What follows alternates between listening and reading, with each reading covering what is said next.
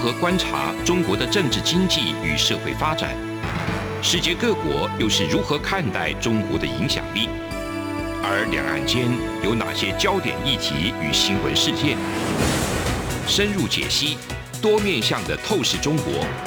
欢迎收听《这样看中国》。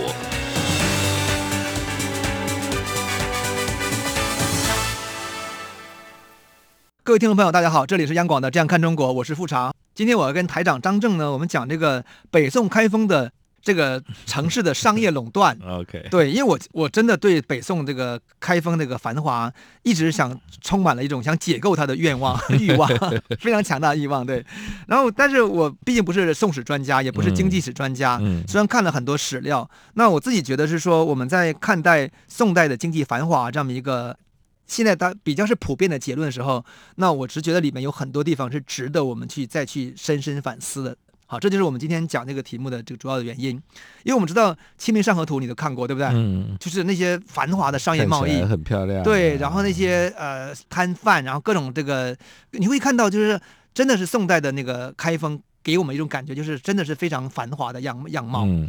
而且就是在和乐融融，对，而且在宋代的很多笔记、小说、文人记载当中，都能看到那种商业繁华、交易的那种繁荣的情况。嗯、所以，我们今天都觉得宋代的经济是非常发达的，啊，跟唐代比是很发达的。嗯，然后因为明代、清代我们也没有，那很少有这样的记载。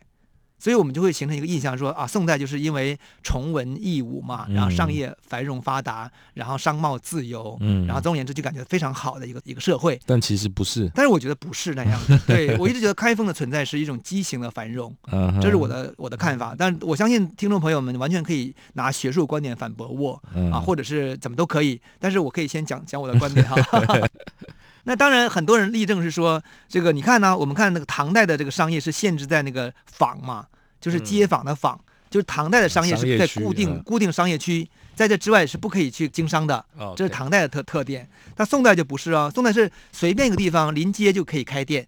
啊，那个小商小商小贩随便蛮好的嘛，都可以，听起来很好啊，像跟台北一样啊，对不对？没有，台北有些地方是商业住宅区，是会抓的啦。对，但是像我们在新店上班的时候，一到中午的时候，你就会看到那个十字路口啊，每个路口都出现一个摊车 在卖中午的便当，是，而且又便宜又好吃，啊，我们都很高兴。总而言之，这是这就是商业自由繁荣的感觉嘛，好像很好哈。而且在我们看到那个像那个《武林旧事》这样的一些笔记当中，都记载当时呢充满了发达的行会。嗯、你看，余杭、南诸行、北诸行，也就是说呢，诸分南诸北诸，就是南边的南方的诸和北方的诸 是不一样的，而且都各有行哦。蟹行啊，螃蟹都有一个行会哦。哈，青果团团也是行会意思。嗯然后呢，柑子团就是你看柑橘也有行会。还有这个叫。鳖团嘛？那个时候鳖还读什么？就是乌龟吧，就是、嗯、就是那个，就是所有的鱼虾，每每，每一种食材还自己分，每一种东西都有一个都有一个行、嗯、啊，这是可见很发达嘛。因为我们就觉得行会就是一个商业的组织嘛，嗯、对不对？所以我们觉得宋代的这个商业真的是好发达、好繁华呀。嗯，对。但是你再细看史料，你就会发现说，哎，宋代的这个城市里的这个行业商会，它虽然看起来很繁华，样子很多。可它全部是政府操控的，嗯，这个就是我今天要讲的一个主要的东西，就是行会是由政府操控的行会。那我们必须说，行会一定是先自发形成的，唐代就有行会，所以行会一定就是不管是政府有多少方式去介入，但是它总而言之，它还是民间的一个需求，嗯，啊，我们假设以台北为例好了，就是说外地到。比如说水果行，外地把水果送到了台北之后，嗯、一定有一些大的一些大盘商，嗯、他们之间在一个类似于批发市场的这么一个空间当中去做中间批发环节的一个一个动作，嗯，然后再把这些收到收购价之后呢，再把一个批发价再卖给台北市内各个水果店，嗯，对不对？就是一定是这么一个动作。那么台北市这个水果这个行会或者是叫做批发商的一个协会组织，嗯，那跟政府之间的关系是什么呢？啊，就是我觉得其实可以把这个宋代开封的行会以这样的方式来理来理解。嗯、呃，那有啊，政府还政府一定会管控嘛，就是有像什么董事长或者是这个总干事什么是政府派的。像北农就是这样的嘛。对对像对对对，北农就典型这样，因为北农政府控制的目的是说要让保证这个民生的部分，嗯，这个北部的台北市的居民吃吃蔬菜，可以保证不被怎么怎么样，对不对？他有这样一个看起来是很这个道德上很高尚的一个动机，但是自由市场其实也是可以解决这个问题了。嗯，好，那这是现在说明。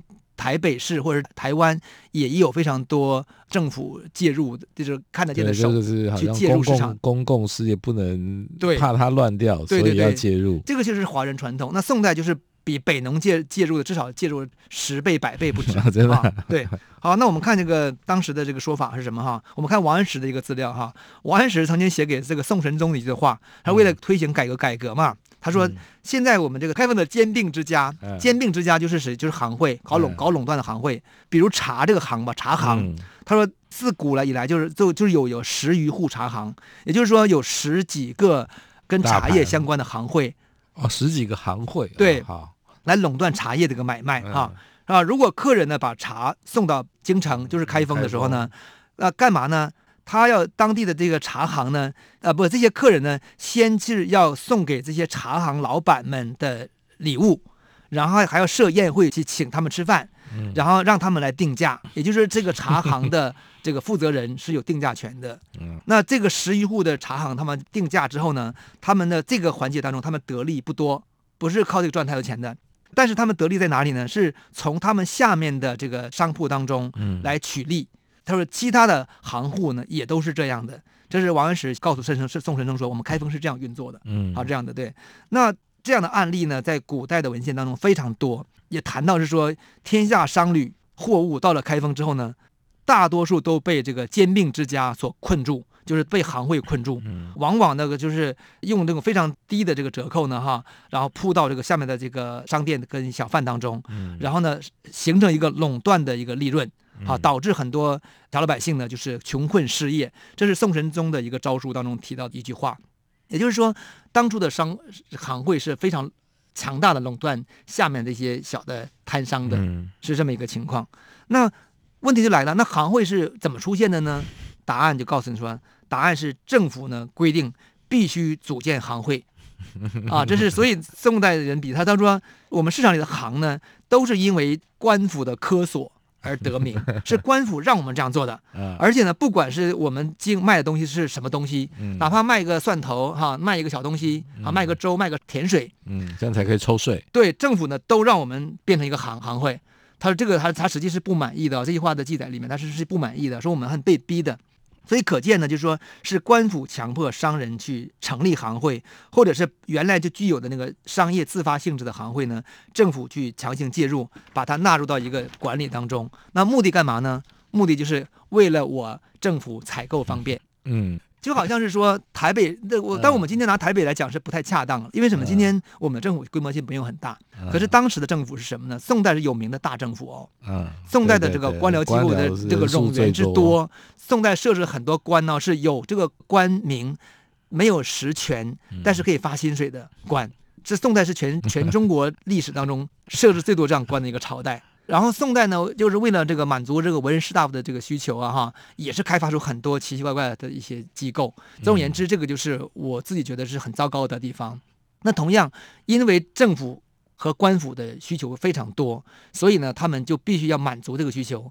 那我不可能去街头一家一家去买去采购吧，嗯，所以我一定要找一个人牵头来做。这就是政府要成立行会的一个根本原因。好，那我们稍微休息一下下，再来讲说政府怎么去盘剥这些行会的。从两岸、国际、历史文化与财经等角度透视中国的《这样看中国》节目，每周一到周五晚间九点三十分到十点在中央广播电台播出。如果您对《这样看中国》节目有任何收听想法或意见，欢迎寄信到台北市北安路五十五号，也可以透过电子邮件的方式。节目有两个信箱：二零二零 at。R t i 点 o r g 点 t w，或是二零二零零二零三 n e w s at gmail dot com。再次谢谢听众朋友们的收听与支持，请持续锁定每周一到周五晚间九点三十分到十点播出的《这样看中国》节目。好，我们回来哈。刚才讲是说政府强行那个民间的这个商业形成行会，目的是为了满足政府所需。有个资料就来自于《续资治通鉴》里面说的很清楚，他说当时是京师百物有行，嗯啊，就这百是一个虚数了，就任何一个货物都有它的行会，嗯，然后官司所需，官司就是官府，官府需要的据以责办，他们目的就是用来满足。购买或者是这个负责政府的需要的一些东西，他说呢，下至平民啊、呃，小商贩都因此而多数都赔钱，因为因此而赔钱，哈，大致是这么一个意思哈。在底层的商贩都都不放过。这这个这个因果关系，我请问一下富察，或者我来帮那个官府讲讲话。好好好好好，就是这到底是先有行会，还是政府就是开封吧，或者北宋政府要求大家要有行会？我现在来试着想想看，就是当时的情况，比如说从各地送来很多蔬果，对，那其实台北也会有，有有。的就是说我就在路边开始卖了，是是是，那就是我产地直送，对对对对，小农，可是那个不是很多人都能这样做，因为很麻烦，对，包括送菜来、送水果来的人，后来他可能大部分的也许就是啊，统一中盘、大盘就你收走这样才比较。制度化吧，是你，你天天每次每次都要把那个水果从山上开车运下来，停在路边，然后不小心还被开单。是是是是是，所以那个行会，我觉得有可能是它自然形成的。那至于你说官府的科所，就是它，嗯、就它是不是为了官府而成立的？我觉我倒觉得好好问题，因为这个问题我在查资料当中，其实有有两种说法哈，我看到两、嗯、两种说法，一种说法就是说，就直接认为就是官府。责令成立行会，为了满足自己的所需。嗯、第二种说法就是说，已经有的行会已经存在了，嗯、然后官府呢命令这个行会按照他们的这个模式去运作。那我们可以想象到，其实任何一个商业，如果是自由商业、自由发展的话。一定会形成一些组织，嗯、一定会做成一些联合，对，对，对，对不对？因为这样才呃有效率嘛，才可能赚更多钱嘛，这是合理的，嗯、这是一个市场机制的一个调整。对对，但是我觉得从我们现在看到这个北宋开封的资料当中，其实是政府呢，等于说不管你是有意还是无意的，他就规定你必须，如果比如说假设我街头卖水好了，这样一个很好像很简单一个工作，可是呢，他也要求你必须成立行会。我们后面可以看到，看到你说卖水那一段，对，他说你看，说要控制水质啊。他说连街头哈，他就看 他说连街头提瓶卖水，挑个担子卖粥，还有呢摆个摊子卖鞋，还有给给人理发的人都必须加入政府组织的行会，否则就不许营业。嗯，就是可见政府管得非常的细。而且我看那个史料，我其实今天我就没整理，因为那个宋代那个财政的那个史料里面那个管理的非常细致啊。其实我也没有办法就是解释的太清楚，因为里面有些术语其实我也没有很懂。总而言之呢，就是说他其实管理的非常的细，嗯，然后第二个他真的就有强迫性，嗯，也就是说你当然你民间自发组织是可以的，可是现在变成我强迫你必须这样做，因为后面我们会介绍到是说他这个强迫里面那个所谓的科配科所是什么意思？科配科所的意思就是强制性的分派，也就是说你成立你有商会了，可是你商会必须满足我政府的需求。第一个，我政府要买什么东西，你要帮我来来来买。然后呢，这个就是制度久了，慢慢开始弊病出来。对，然后定价呢，由我来定价，我一定定一个对我政府有利的一个价格嘛。那至于你的行会的这个负责人，你能不能满足这样一个，有从商业上是否能满足，那你自己想办法去。那对于商人来说，他怎么办？就跟我们包发工程是一样的嘛。我们政府包工程，我一定定一个，哎，我偷工减料嘛，我往层层压榨嘛，对不对？反正我就满足政府需求了嘛。其实，所以我认为这不是好办法。对，可是我觉得他一开始应该是好办法，为了效率，为了省，就像你们出版社一样，就是会计就一个人就好了，不然你八旗不用自己再养个会计。对对，哎，可是久了，也许对，的确就会有这个问题。是，所以所以我但我觉得这个是跟政府思维有关，就是说实际上政府对于商业的管理该到哪里哪个程度，就是今天也是我们任何一个国家，不管是先进国家还是发展中国家，都会思考的问题。那显然我们这个落后国家都觉得政府什么都要管嘛，对不对？对，我觉得像宋朝可能就是文官越来越多，没事没事要做，没事然后就帮忙写点规定，因为大家文章都写得很好。是是是是是，啊，总而言之就是说他们这个工作就是要满足政府的这个各种需求哈，要科配，就是强制性的分摊购买或者强制性的分摊出卖，因为政府有些东西啊。如宫里面，他们当年就是因为集了很多旧茶叶，他现在规定那个行会说，你必须把我茶叶给卖掉，我给你定多少钱，那卖不掉的是你的事情。那这行会这个负责人不得不接做啊，接着来，接过来之后呢，卖不掉啊，他就赔钱，或者他就是硬压往下压。然后下面你买不买卖不卖那是你的事情，不管。它就是宋代的开封里面，其实形成很多这样的情况。换句话说，我们看到那个《清明上河图》里面那个貌似繁华的那个景象背后，哈，其实有很多这样的一个情况存的 存在。那我们就举个小例子，就讲他说，我们这个小摊贩要怎么办？哈，我们讲说我摆个路边摊可不可以？摆路边摊，嗯，因为我觉得理论讲说，我们在一个自由市场当中，当然应该可以嘛，对不对？或者 看你要怎么算他，看来就不行哦。好，我们就开始讲武大郎好了。武大郎，哈，他如果到开封去卖这个炊饼，他可以吗？答案是不可以。嗯啊，答案是可以，但是他必须先加入炊饼行会。但是他能不能加入炊饼行会呢？嗯答案是要先交会费。嗯，那然后呢？武大郎的收入可不可以交起会费呢？答案是他应该交不起。啊，是啊，啊，对，好，我们当然我们这是推测哈，OK，就我们推测，因为我们看到这个王安石他曾经写的另外一个例子，嗯，他说我家里啊曾经雇了一个呃洗衣妇人，嗯，好，我这个洗衣妇人呢，他儿子做这个饼啊特别好吃，嗯，所以呢他就想去卖饼，但是因为呢他必须加入行会，嗯，而且加入行会的会费非常非常贵，他呢就没有钱加入这个非常贵的 这个入会费，所以他的饼呢就不能开张。嗯，这是王安石的 家里的雇的洗衣妇的儿子的案例。嗯、那我们由这个来来推测武大郎。你想想看啊，武大郎是在这个山东的这个阳谷县卖炊饼嘛，而且他自己，你想想看，他就是就是一个个子矮矮的，自己做做炊饼，那天正去街上卖，一个小本生意嘛，所以他应该没什么太多钱了。嗯，那他如果突然到了这个开封繁华大都城去卖，我不相信他可以立足。你相信今天一个？一个中小县城的一个一个小商贩到北京去卖个什么东西，嗯、不被城管给 抓着 抓走吗？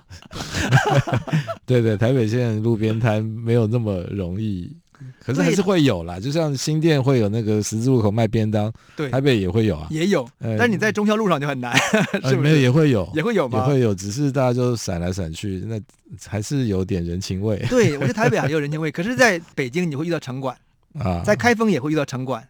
对，会在行会的房会的这个负责人啊，各种，所以他就没法做。好，因此我们我们会可以得出一个结论是说，像武大郎这样的这个小商小贩呢，嗯，那。在开封是活不下去的。好，开封这种繁华大都市，对于这种武大郎这样的小的商业模式是不支持的。比如这种大都市，它可能另外一个门槛就是地租、房租的门槛。你要开店卖饼可以，你要租一个空间，但是就不行。对，一平七八十万，你根本租不起。所以你你就知道说，那个开封市那个房地产这个经济哈也是非常热门。嗯。然后你如果一般老百姓说白了，你根本不可能租店面嘛。啊，你连流动摊贩都会被禁止，都要入行会。那可是。那个房地产到底是谁才有资格去开发呢？嗯，这个宋代史料里面也有很多资料去记载哦。他说房地产的开发商，我们想都想到是谁，对不对？好，那我们稍微休息一下，这样我们来讲宋代的房地产开发商是谁在做的。有人形容二零二零年是台湾的 Podcast 元年，使用手机可随时随地收听的形式，滋养了听觉，丰富了视野。而你也加入了 Podcast 的行列了吗？央广新闻部制播的众多精彩节目，陆续在各大 Podcast 平台上架，包括《早安台湾》、《两岸 ING》、《这样看中国》、张正霖时间、蔡明芳时间，还有《这样看香港》、舍之岂能藏乎？想跟你聊聊天，以及港式大排档节目，通通随点随听。欢迎透过 Sound 声浪平台搜寻央广节目名称，就可以收听到精彩的央广新闻节目。快拿起手机，让我们在 Podcast 平台相见。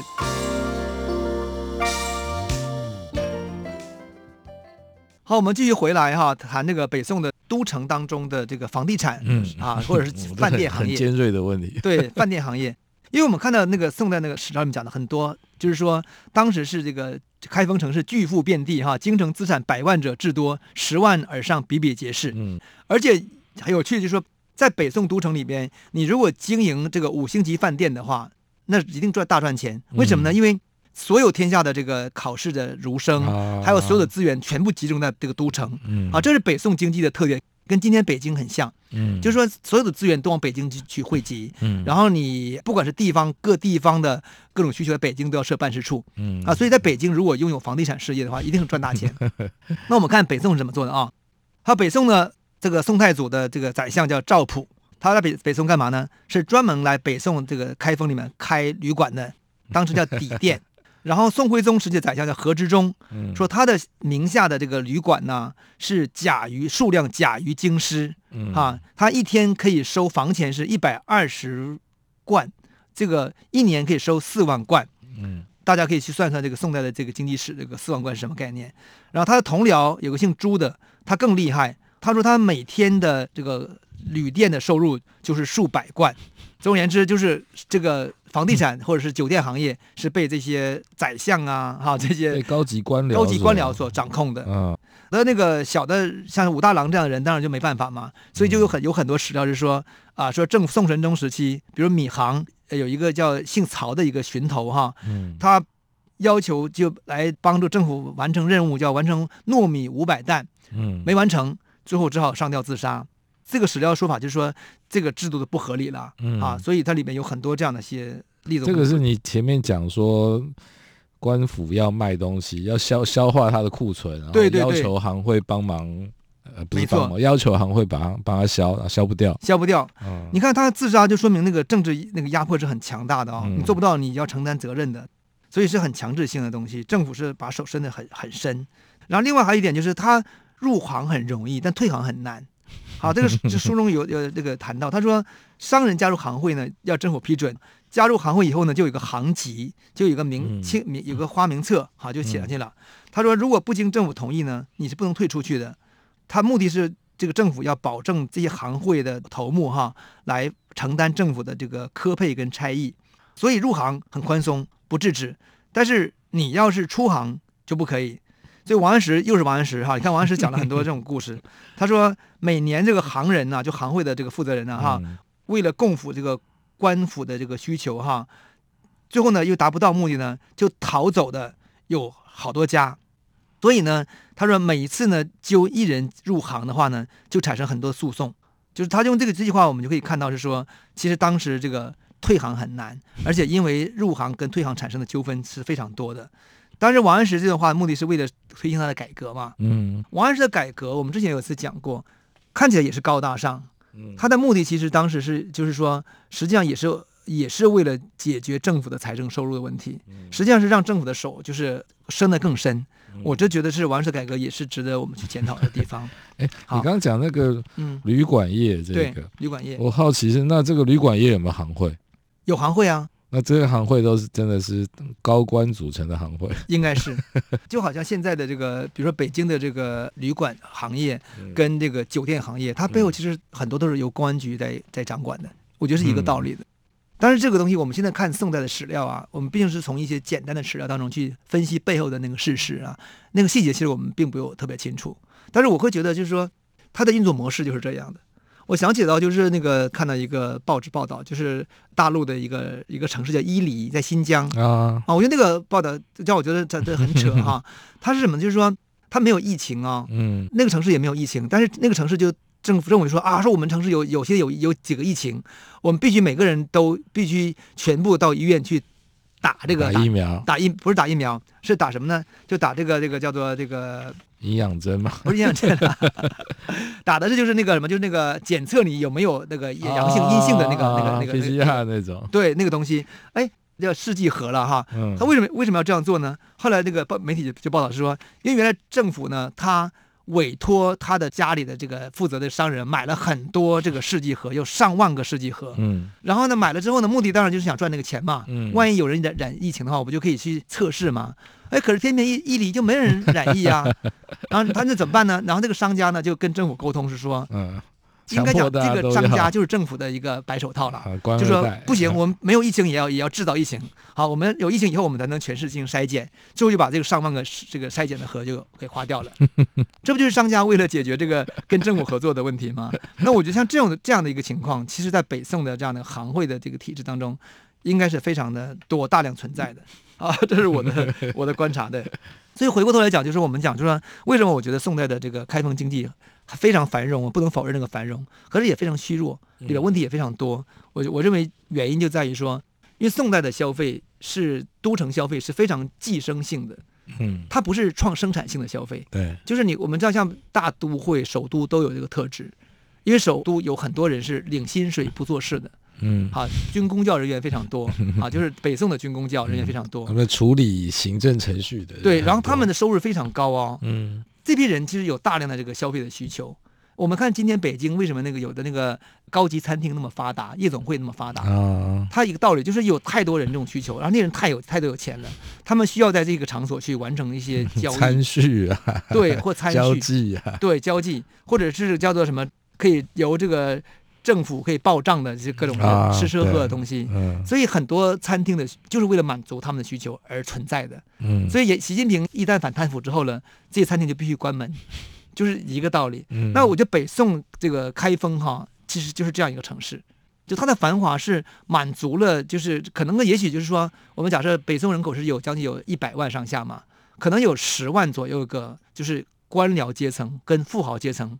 他们每天去买什么？呃，BMW 名车 啊，去买什么奢侈品的话，包包对包包，它这个产业链呢，就构成一个非常繁华的景象。嗯，你看今天北京城的这个名牌店是非常多的哦。嗯，而且你再跟台北比，你根本没法跟台台台北根本根本甘拜下风，香港也甘拜下风。哦、香港，啊、香港的名牌店也完全没有北京那么的大，那么的看起来那么的那么多。那为什么？北京的情况比香港还还还发达呢，其实就是因为有一个特定阶层的存在，才导致他们的商业形成一个畸形的情况。那这些人当然，他们连他们喝的水都是特供的水嘛，对不对？他们吃的米也是特供的米嘛，所以它其实构成一个非常庞大的产业链，帮他服务。嗯、那你在这个产业链当中，你一定会赚钱嘛。嗯，所以基本来说，开封的那个这个繁华，其实某种意义上就是是这么一种消费的寄生阶层的一个繁华。但是这个繁华。周边的部分就会有存在一个贫困带，嗯，啊，就是这个我自己我自己当然我们目前看不到史料是说开封周边有一个贫困带，贫民窟这样子，对，但是我认为一定有，我是看到有些资料，像比如开封周边的，像当时的像那个呃有哪些城市，我看在资料里面，其实就就讲的说，就是实际实际是很贫穷的这个城那个情况。呃、嗯，像北京之前什么驱赶那个低端人口，对，就是你要有高端人口在，就是会有一群服务他们的低端人口。对。那然后呢？环北京不不有个叫做叫环京郊呃环北京贫困带嘛？有这个说法吗？嗯、就是周北京周边的人是收入是马上像断崖一样就下来的，嗯、可中间的人就非常高，它就形成这么一个非常不合乎这个自由市场逻辑的一个经济情况。应该、说《清明上河图》的篇幅太小了，他没有把周围画出来，他只画繁荣的部分。好，这是我的结论。OK，好，那我们今天的节目到此结束，谢谢大家，谢谢大家，各位听众。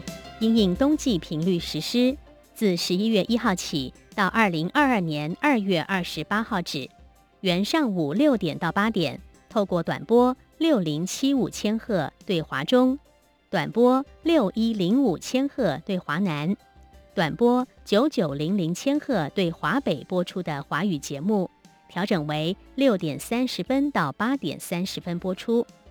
另外，原本晚间十九点到二十点透过短波一一六一零千赫对华北播出的华语节目，则暂停播出，造成不便，敬请见谅。